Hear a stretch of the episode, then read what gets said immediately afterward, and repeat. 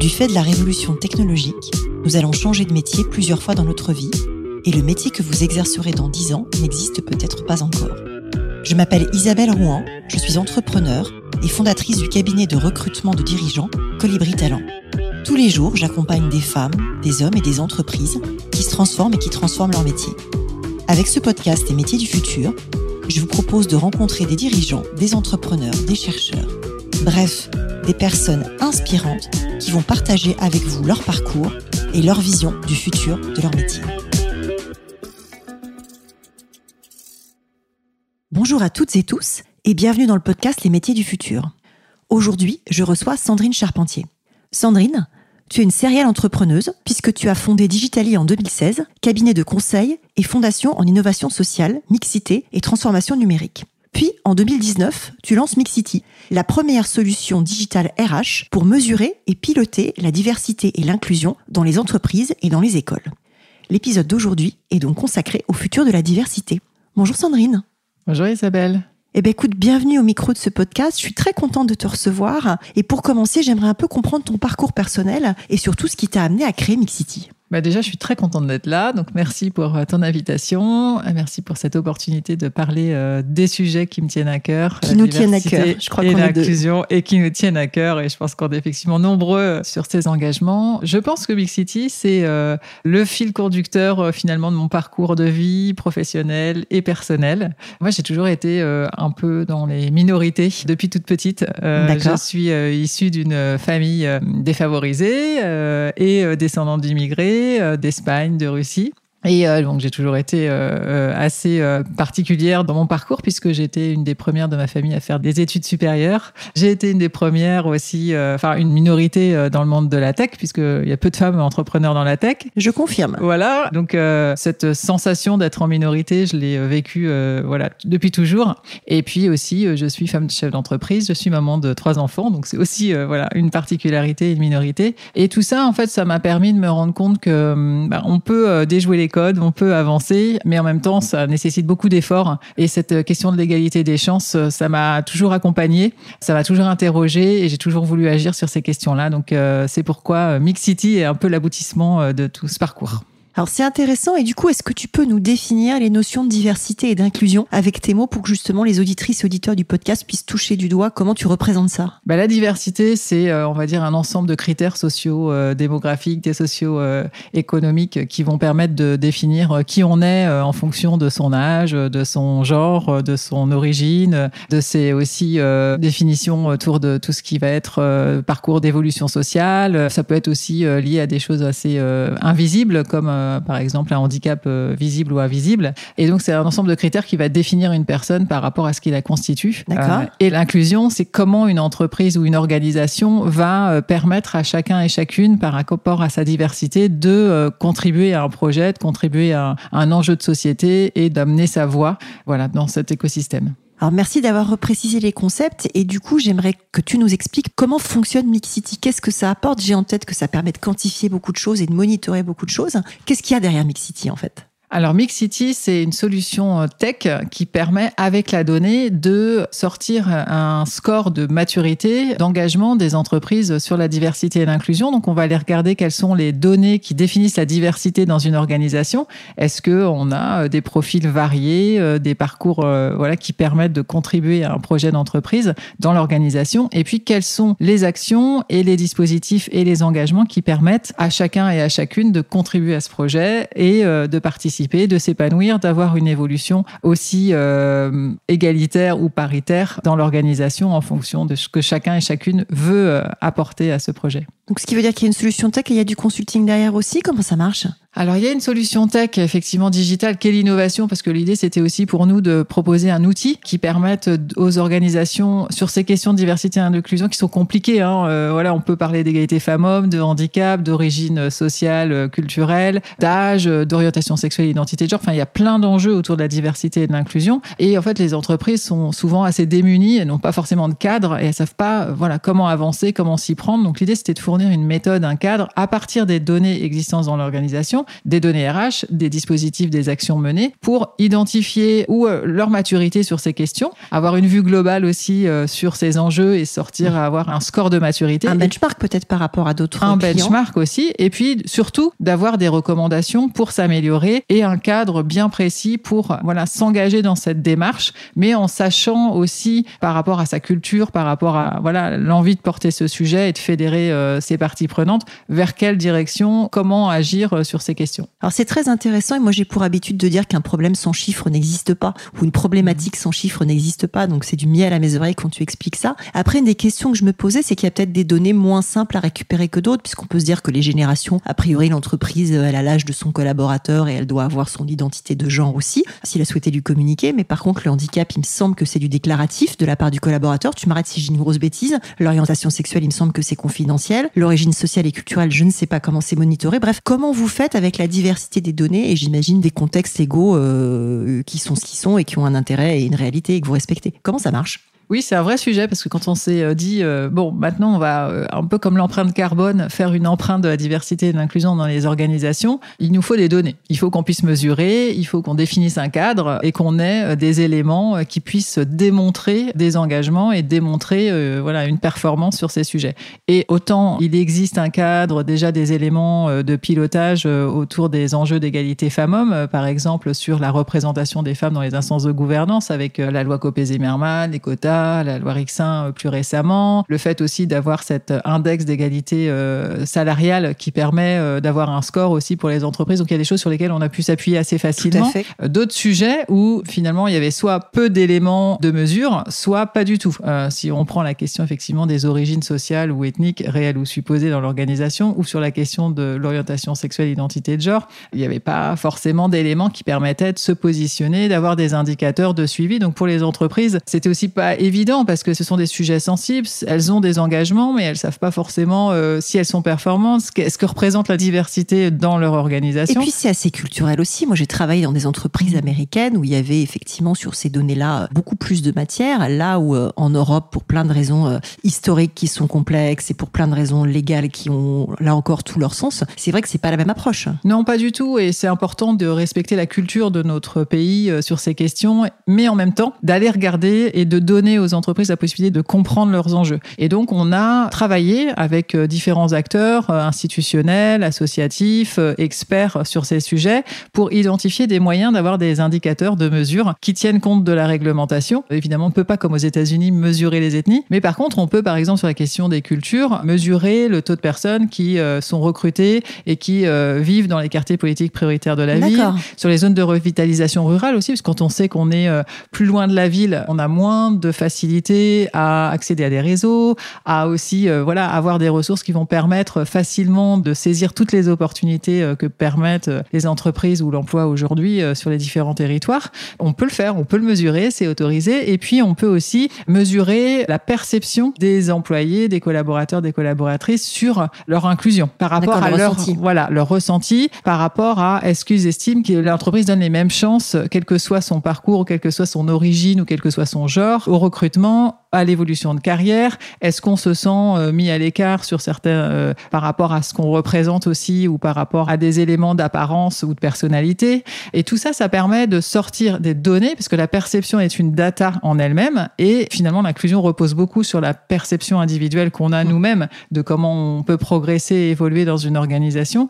Donc tout ça, ça donne des données concrètes qui permettent ensemble analyser de comprendre ces enjeux et de sortir des éléments de mesure qui sont quand même assez poussés et assez fins sur toutes ces questions. Donc nous, on va accompagner derrière euh, pour euh, analyser tout ça et euh, aider à corriger, rectifier, travailler, améliorer, parce que c'est vraiment le sens de l'histoire. C'est donc c'est un accompagnement dans le temps avec du benchmark, un point A, un point B, un point C. Donc on voit comment ça évolue et ainsi de suite. Exactement, et aussi des éléments concrets. On va fournir des plans d'action concrets qui permettent de répondre aux enjeux des entreprises, comme tu disais très justement tout à l'heure. C'est pas facile d'avoir la vue complète sur les personnes qui ont des handicaps. On sait que 80% des handicaps sont invisibles. Donc voilà, il y a quand même beaucoup de personnes qui peuvent porter un handicap et ne pas forcément avoir envie de le déclarer. donc pas donner leur RQTH, ne pas avoir de RQTH. Ne pas forcément vouloir mm. être identifié en mm. fait sur ce, la base de ce handicap. Donc c'est aussi comment on aide les entreprises à déconstruire les stéréotypes autour de ces questions, à encourager le fait que les personnes puissent déclarer euh, leur handicap invisible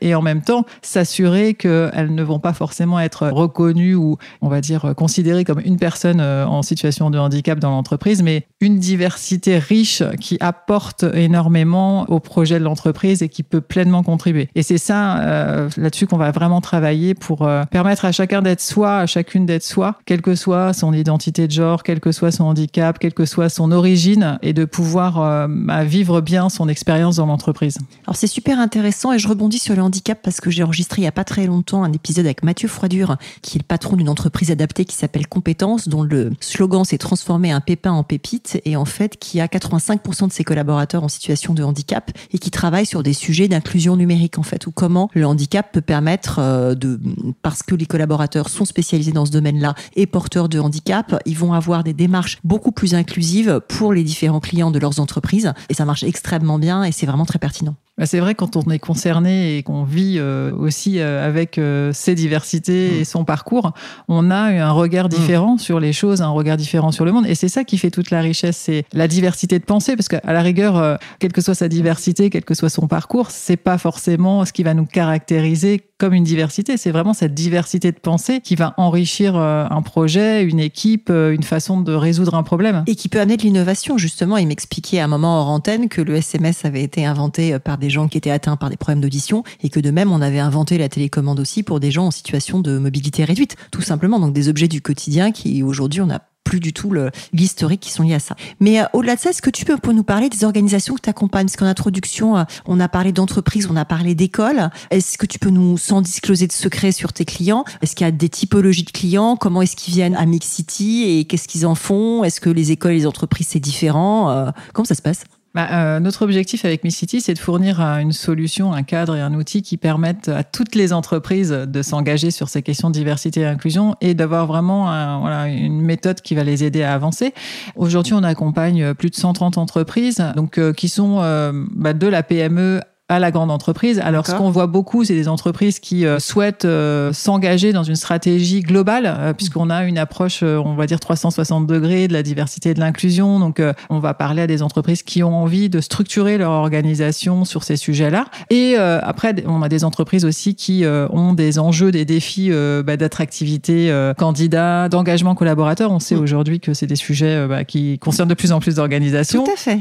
Et donc, euh, ces leviers positifs euh, de diversité et d'inclusion euh, bah, leur permettent aussi de fournir des preuves de leur engagement social. Et donc, elles viennent nous voir aussi pour ces sujets. Donc, on a aussi des secteurs qui sont particulièrement représentés, comme les startups de la tech aussi, qui ont vraiment des enjeux importants à adresser sur ces questions, mais aussi des grands groupes voilà, internationaux qui veulent avoir une stratégie globale et en même temps locale sur ces questions-là et pouvoir piloter tout ça avec un outil qui les aident à avancer. Et puis, bah, des, entreprises qui commencent à se projeter sur cette approche d'entreprise inclusive, des ETI, des PME, qui ont besoin d'un cadre, encore une fois. Et tu as vu les choses évoluer depuis la création de Mixity en 2019 Ça bouge?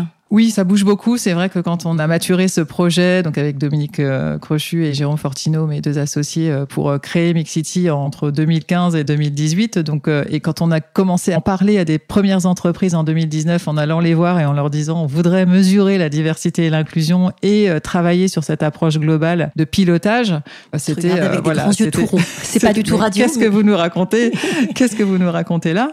Donc il y a des entreprises qui se sont engagées à nos côtés pour lancer cette démarche et puis communiquer de façon transparente sur leurs résultats, parce que c'est aussi cette volonté de donner des preuves. Hein. Aujourd'hui, euh, voilà, les candidats, les employés attendent aussi, euh, et les parties prenantes de l'entreprise attendent des preuves, des éléments tangibles pour euh, voilà, comprendre les engagements d'une organisation sur ces questions. Et puis, bah, petit à petit, on a continué de travailler, d'avancer. Il y a encore beaucoup de sujets parce que on adresse des enjeux qui sont sensibles dans nos sociétés, qui sont pas simples. On le voit aussi hein, aujourd'hui, les, les, violences se renforcent aussi sur plein de sujets, voilà, de discrimination Il y a des sujets plus ou moins durs à adresser dans les organisations, parce qu'il faut aussi travailler sur la sensibilisation des dirigeants, sur des questions par exemple autour de l'inclusion des personnes LGBTQI+, autour de ces questions aussi de diversité culturelle sur oula mais on ne peut rien mesurer donc comment vous allez nous accompagner sur ces sujets? Il y a encore beaucoup d'accompagnement et de sensibilisation à faire sur ces sujets dans les entreprises. Alors le podcast s'appelle Les métiers du futur et du coup je voulais savoir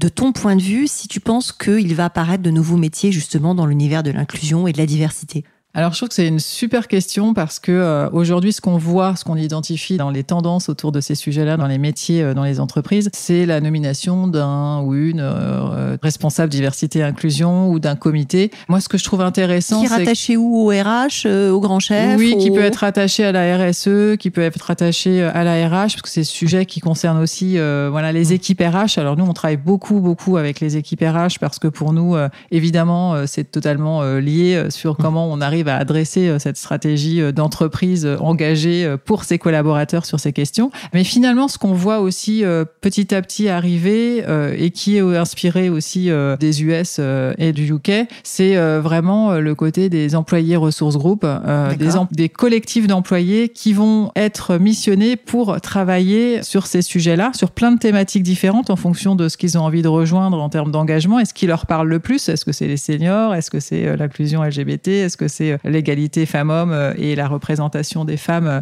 dans les différents métiers. Et donc, euh, donc, ce qui me paraît intéressant, c'est que finalement, on est en train de basculer vers du collectif et de la collaboration avec des personnes de différents secteurs, de différents métiers dans l'organisation qui vont créer des plans d'action, des actions, s'engager aussi personnellement. Et tout ça, ça amène à un basculement vers une compétence en fait diversité inclusion qui ne va plus être portée par une personne ou quelques personnes dans l'organisation mais qui va devenir de plus en plus une compétence métier attendue de tous. Voir une compétence transverse pour l'organisation et euh, ça crée du lien. Notamment dans le recrutement et dans le management. Et alors justement, aujourd'hui, au-delà de cette compétence transverse, quelles compétences selon toi sont nécessaires pour rendre les entreprises plus inclusives? Alors les compétences euh, pour rendre les entreprises plus inclusives, c'est le fait d'être euh, dans une approche d'ouverture, de curiosité et de compréhension de ses biais.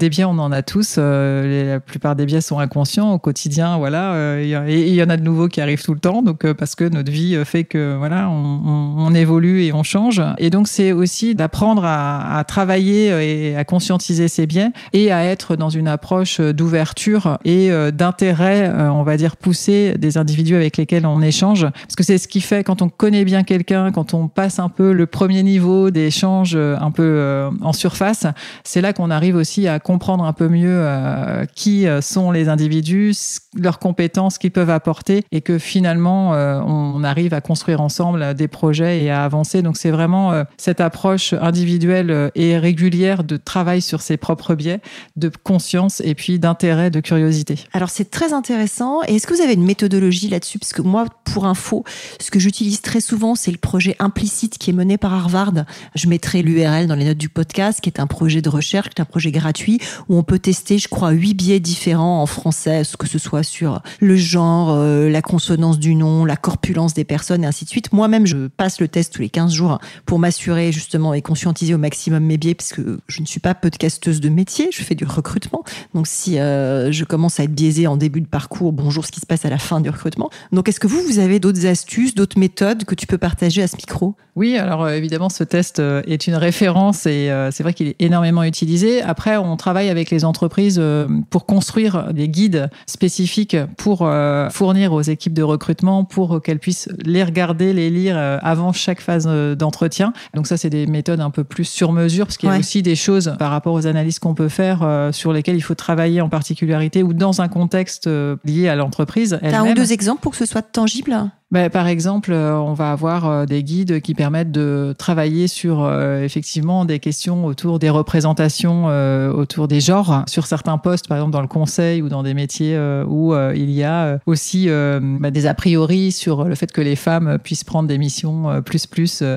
avec ben voilà un rythme important, avec des déplacements importants, des missions chez les clients qui parfois peuvent faire que on n'est pas forcément à l'aise pour recruter une femme, on mmh. va dire, sur ces sujets-là. Donc ça peut être un, voilà, un exemple Après, on a aussi des ateliers qu'on organise avec des cas pratiques pour les entreprises aussi, pour vraiment travailler sur des mises en situation. On est vraiment sur l'approche aussi d'avoir des éléments de mise en situation, de mise en contexte pour montrer des cas et faire réagir et ensuite transmettre des éléments de compréhension et de posture par rapport aux réponses qui sont faites et d'être dans l'interaction et d'aider à comprendre que oui, effectivement, j'avais cette posture-là et je comprends que c'est pas forcément la posture idéale. Et puis aussi savoir euh, aider les entreprises à, constituer aussi des ressources. Par exemple, souvent on nous dit bah, euh, oui, est-ce que le port du voile est autorisé ou pas euh, dans mon entreprise? Et comment je réagis par rapport à une personne avec laquelle j'interagis sur une mission par rapport à cette question? Et donc on va donner aussi à l'entreprise les moyens de bien informer ses équipes de management, ses équipes aussi bah, de terrain sur quelle est la règle interne en fait de l'entreprise ces questions. Est-ce que c'est autorisé? Est-ce que je dois réagir de telle ou telle façon? C'est donner les clés parce qu'effectivement, quand on a quelqu'un qui est confronté à, une situation qu'il ou elle ne connaît pas avec toute la bonne volonté du monde, ben voilà, on peut avoir aussi euh, des tas de questions et, pas forcément la capacité d'y répondre euh, par rapport à ce que l'entreprise euh, attend en termes d'inclusion et de comportement voilà, engagé sur ces questions de diversité et d'inclusion. Alors c'est super intéressant. Et après, moi j'aimerais bien revenir un peu à ton modèle économique. Comment est-ce que ça fonctionne? J'ai bien compris que c'était une solution tech, donc j'imagine mm. qu'il y a un moment, il y a un modèle SaaS, Software as a Service. Mais est-ce que tu peux nous détailler ça, pareil, sans discloser des choses confidentielles, mais pour que nos auditrices auditeurs comprennent comment Mixity vit, puisque Mixity est une boîte. Oui, oui. C'est pas une asso, c'est une entreprise avec un modèle économique. voilà, une, jeune entreprise innovante. Euh, donc, euh, on accompagne évidemment euh, les entreprises avec un modèle d'abonnement annuel. D'accord. les entreprises peuvent s'engager sur un ou trois ans avec nous et on les accompagne du diagnostic à sondage employé aux analyses à euh, le déploiement des plans d'action. Parce que notre objectif, c'est de ne pas les laisser non plus démunis une fois qu'on leur a voilà, partagé euh, l'analyse qu'on a pu faire euh, de leurs engagements et de les accompagner pas à pas aussi avec la plateforme et nos équipes pour les aider à structurer leurs données diversité et inclusion sur la plateforme et à renseigner leurs plans d'action et à suivre leurs objectifs, leurs réalisations et voilà, à être dans une approche aussi de pilotage global dans la durée sur ces enjeux.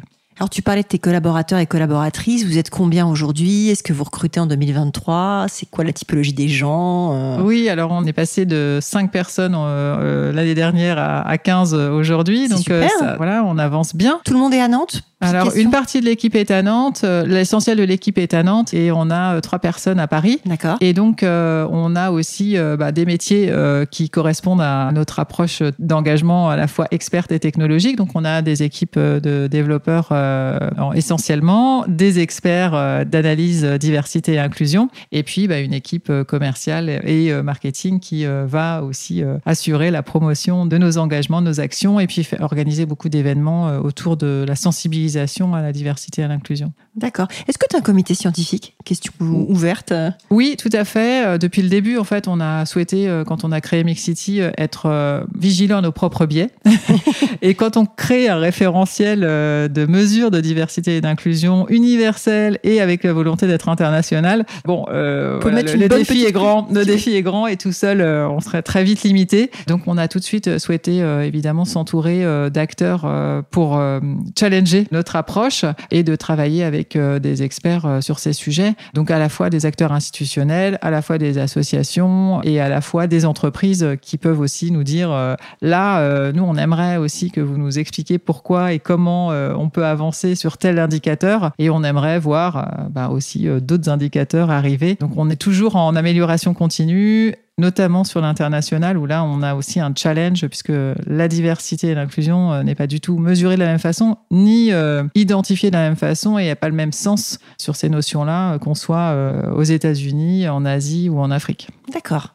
Alors quel conseil aujourd'hui tu donnerais à un jeune ou à une jeune qui arrive sur le marché du travail?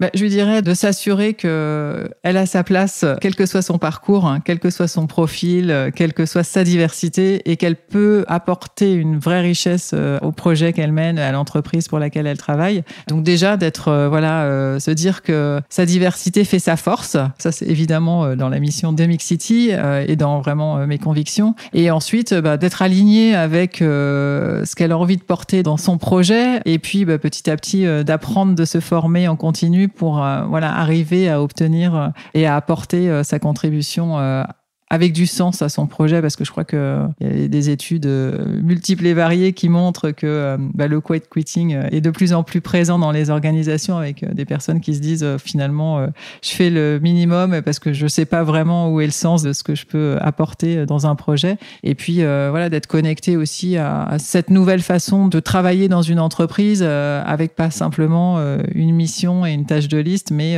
une contribution en tant que, enfin, avec ce prisme global qui est euh, la responsabilité sociale, environnementale. De, et le sens, c'est la mission voilà. d'entreprise, même plus généralement. C'est aussi ce qui a amené la loi Pacte et le fait d'avoir des entreprises à, mission. Voilà, et de demander des preuves aussi euh, de ses engagements à l'entreprise et en même temps de contribuer et d'être un acteur ou une actrice sur ces sujets et d'être dans cette transversalité aussi d'engagement responsable. Et quel conseil tu donneras à quelqu'un qui se reconvertit? Je dirais euh, que tout est possible, que la curiosité euh, et la résilience permettent d'avancer, de construire. Il y a de multiples chemins qui mènent à ces objectifs. Euh, la vie nous offre de tas de surprises, mais il faut être convaincu qu'on peut y arriver, qu'on peut avancer, que peut-être on ne sera pas là où on pensait dans deux ans, peut-être que ce sera dans cinq ans, mais que voilà, on va pouvoir apprendre et faire aussi des choses qui vont nous enrichir et d'y croire. Enfin, je pense qu'aujourd'hui, on a quand même aussi beaucoup, beaucoup de dispositifs euh, d'accompagnement, d'acteurs qui s'engagent euh, pour aider à se reconvertir, à, découvrir euh, d'autres métiers, d'autres compétences. Donc on est quand même dans un momentum qui est très intéressant. Je dis pas qu'il reste pas de frein et que c'est facile pour tout le monde, loin de là, mais on voit qu'il y a toute une communauté d'acteurs et c'est surtout aller demander parce que je pense que comme dit Ofra Winfrey, on n'a que ce qu'on demande. Donc déjà demander et puis avancer et construire et croire en son projet. Bah, c'est un joli conseil. Et pour terminer, j'aime bien terminer par des questions un peu plus personnelles. Est-ce que tu peux nous partager ce qui te fait lever le matin? Mm, L'envie de contribuer à l'égalité des chances, euh, je crois que c'est un moteur pour moi. Il y a une petite flamme qui grandit, qui grandit, et c'est se dire que ce qu'on fait, euh, c'est un peu, euh, on est un petit acteur, et voilà, c'est l'effet colibri, mais en tout cas, c'est de se dire qu'on arrive petit à petit à faire bouger ce sujet de la diversité et de l'inclusion. C'est vraiment stimulant. Qu'est-ce qui te tient éveillé la nuit? La même chose. c'est tout ce qu'il y a à faire pour faire bouger les lignes euh, et avancer aussi euh, pour qu'on n'attende pas 100 ans euh, pour que l'égalité réelle soit voilà arrive. arrive. De quel succès es-tu le plus fier? De quel succès je suis plus fière? Je pense que c'est euh, voilà la démonstration que Mix City est, est, un projet concret. Encore une fois, il y a encore trois ans, quand on a commencé à en parler, euh, c'était pas facile. On nous apportait beaucoup de réponses avec des freins et finalement, on a réussi à transformer ça en opportunité et ça grandit. Donc, euh, je suis très fière. Qu'est-ce qui te fait vibrer aujourd'hui? Ce qui me fait vibrer aujourd'hui, c'est tout cet écosystème qui se mobilise euh, et ces interactions qu'on peut avoir euh, avec plein d'acteurs très différents sur ces sujets-là, qui montrent que euh, on a tous envie que ça bouge, qu'on est déterminé. Comme dirait mon ami Moussa Kamara, c'est voilà qui est fondateur des Déterminés, c'est la détermination et voilà tous ces mouvements qui s'expriment, qui montrent que on va plus être patient, il va falloir avancer fort. C'est quoi ton prochain projet?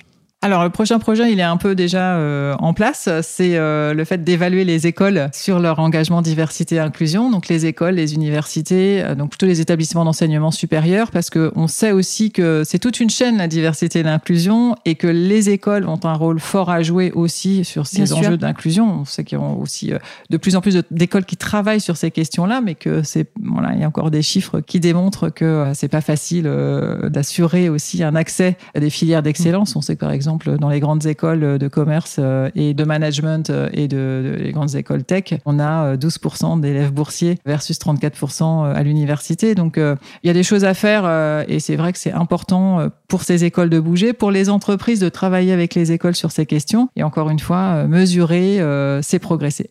Est-ce que tu as un livre, un podcast, un contenu à conseiller à tous ceux qui s'intéressent au futur des métiers? Ben déjà ton podcast oh, évidemment, mais également euh, alors dans les livres, alors je dirais c'est pas forcément un livre qui va parler des métiers en soi, mais euh, moi j'ai deux livres que je trouve euh, extraordinaires et qui permettent de se projeter dans comment on crée euh, une entreprise avec des valeurs qui correspondent à ce qu'on vit aujourd'hui. C'est Confession d'un entrepreneur d'Ivan Chouinard qui est le fondateur de Patagonia, moi qui m'a complètement bouleversé et impressionné et qui montre que voilà avec une vision très forte, des convictions, on peut créer une entreprise entreprise qui a de l'impact, qui fait du bénéfice, du profit, qui se développe à l'international avec des fortes ambitions, mais que, avec une vraie volonté de durer et d'être aussi euh, dans une frugalité aussi économique.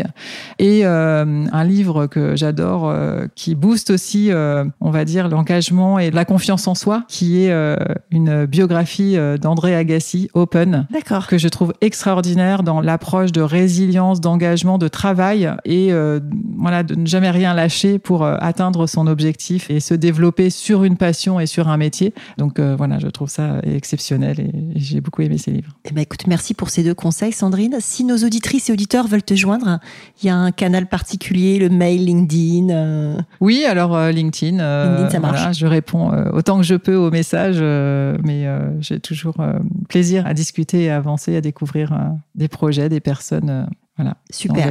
Merci beaucoup, Sandrine. À bientôt. Merci beaucoup. Merci.